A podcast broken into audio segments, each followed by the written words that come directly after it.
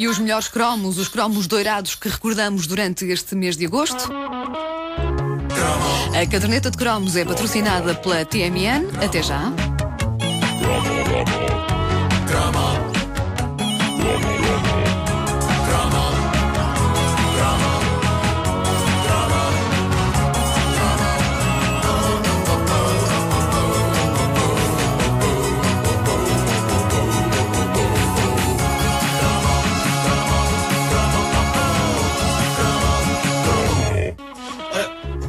Dos discos que, eh, que mais me embaraço de ter desejado comprar foi, sem dúvida, o Tarzan Boy dos Baltimora. Mas a grande questão é quem, abaixo dos 15 anos de idade, não quis ter o Tarzan Boy?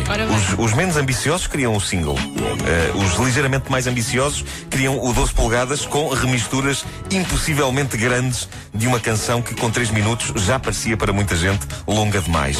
E os extravagantes, esses foram os que ousaram comprar o LP dos Baltimora, Living in the Background, de que Tarzan Boy era uma das canções, juntamente com eh, outras.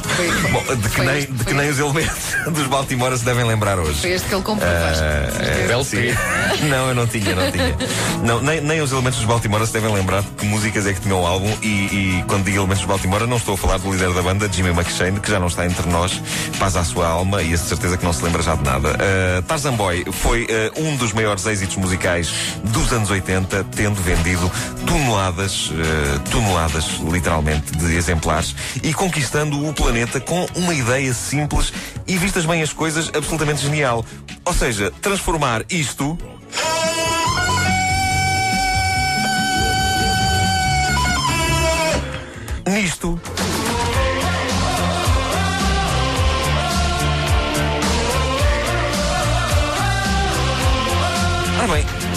é certo é que Tarzan Boy, diga-se o que se disser, é material viciante. É material viciante, é claramente pensado para se entranhar na mente do mais cético em segundos. Uh, toda a gente tinha isto impregnado na cabeça em 1985 e muita gente sentia-se impelida a comprar o disco porque parecia que quem não tinha o disco estava de alguma forma a falhar.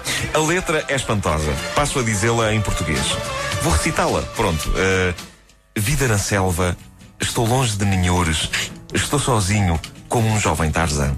Joga às escondidas enquanto atravessa a floresta, armado em macaco, numa tarde soalheira. Vida na selva, vivo em liberdade. É uma batida nativa que me leva. Ardendo bem forte, um fogo sopra um sinal para o céu e eu sento-me e imagino se a mensagem chega a ti. Noite após noite, dá-me o outro, dá-me o outro. Que sorte esta noite, dá-me o outro, dá-me o outro. Noite após noite, dá-me o outro, dá-me o outro mundo. Portanto, temos aqui a história Tão de um, um indivíduo que. Podes pôr a música outra vez, já agora? Sim, põe para lá, diz assim. Letra de Jimmy McShane. Uh, sim, sim, sim, sim. Nós temos a história do indivíduo que está dividido, era o Jimmy McShane que escrevia as letras. Uh, está dividido entre dois mundos. Uh, sim, senhor, que andar pela selva armado em macaco é muito giro e tal, mas no fundo ele está doido para que alguém o resgate dessa existência e o traga para o mundo civilizado. O que, uh, vistas bem as coisas, uh, e digam-me se eu não tenho razão, é uma metáfora poderosa sobre a ânsia de estabilidade que um ser humano eventualmente acaba por ter, por muito selvagem e maluca que seja a sua vida. Claramente. Ou então não é nada disto, mas os Baltimora bem me podiam agradecer por esta injeção de significado que acabei de dar eh, na, na sua poesia. Queres mais? Uma, põe, põe, pode, podes deixar o Tarzan Boy lá Em por baixo. Ah, sim, sim, Sim. sim. Uma coisa curiosa sobre os Baltimora é que eles roçavam o terreno de falsidade milivanilesco. É verdade. Ah, pouca gente sabe disto, mas o tipo que aparece no vídeo e que deu a cara pela banda, que é o tal Jimmy McShane, irlandês, não é a voz que interpreta a canção. Tu não a estás a voz, falar assim. Não, a voz da banda era o teclista, que era um italiano chamado Maurizio Bassi, mas que, no entanto, não tinha tão bom aspecto como o McShane. Bom, mas E então, lá, ao contrário é do Billy batota, Vanilli, pá. pelo menos um Ficou acordado. cantava, não é? Sim, ficou acordado entre eles que apesar de no estúdio ser Bassi quem cantava, era McShane quem dava a cara. Portanto, é uma mili vanilada, mas mais honesta apesar de tudo, porque não havia uma banda fantasma a fazer as coisas. Havia apenas um tipo da banda a emprestar a voz a outro tipo da banda. Que eu acho que é original. E mostra que isto é uma banda coesa, em que os elementos se fundem uns com os outros. Claro, claro. A voz de um, a cara de outro. Enfim, é a criação de um verdadeiro monstro de Frankenstein Como- como é que se do Eurodisco. Como é que se chamava o teclista? Era o Maurizio Bassi. Tu imaginas o Maurício para o Jimmy. Io canto e tu metti la boquiti. Exato, era assim que funcionava. Era assim que ele dizia. Mete lá boquiti.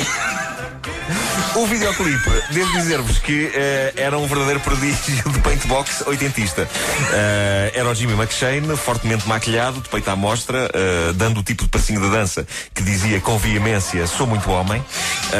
E era vê-lo mexendo-se em algo que parecem ser umas páginas de BD muito mal enjorcadas, com uns efeitos digitais que não estão muito longe do tipo de coisa que se conseguia fazer nos ZX Spectrum. E basicamente é isto que é o vídeo: é o indivíduo aos pulos a dançar.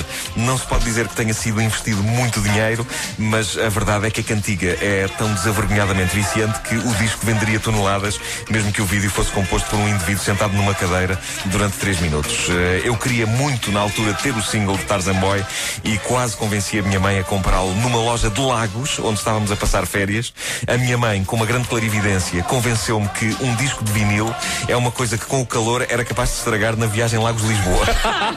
e com este argumento espetacular Muito. Convenceu-te. silenciou a minha ânsia de possuir este verdadeiro monumento, porque a imagem de chegar à capital com um disco derretido pelo calor era poderosa. Era uma imagem poderosa. e eu, eu acabei por ter o Tarzan Boy meses depois, no Natal, inserido na cassete dupla Jackpot 85, que é uma coisa que, como vocês já perceberam, eh, é, é um grande marco eh, da minha juventude. A é cassete do muito, Jackpot muito 85. querida, já falei aqui é várias muito vezes. querida, sim. Sim, eh, e ouvi essa cassete até à exaustão no meu primeiro radiogravador, até ter começado a descobrir a música a sério. Ou seja, o single do Holiday Rap.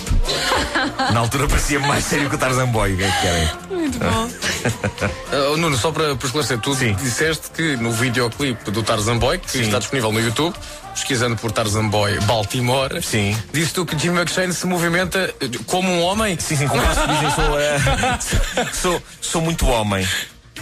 É ou não é? É, é. Pois é. Hás de reparar também, e aconselho toda a gente a procurar a atuação dele no Top of the Pops eh, da BBC, em que, em que a versão que passa do Tarzan Boy é ligeiramente diferente, com um trabalho de sintetizador que é daqui.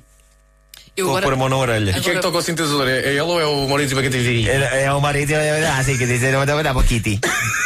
Vou pôr, Dá aqui, no microfone. vou pôr aqui um bocadinho da é- é- música. E eu canto. Mas agora não vamos falar por cima, que é para as pessoas poderem ouvir, não é? Não tens, não tens a versão inteira, só tens esse pequeno, Só este, esse, esse é. pequeno coisa que mas, puseste mas este, este bocadinho, isto é uma amostra fantástica. verdade.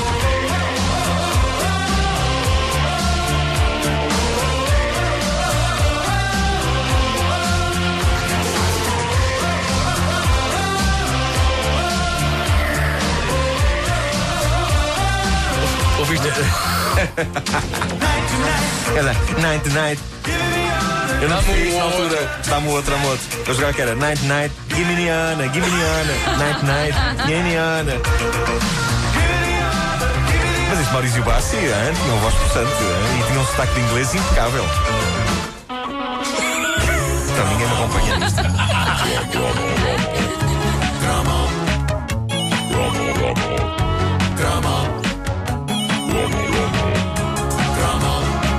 A caderneta de cromos é patrocinada pela TMN. Este verão fale sem limites no seu TMN.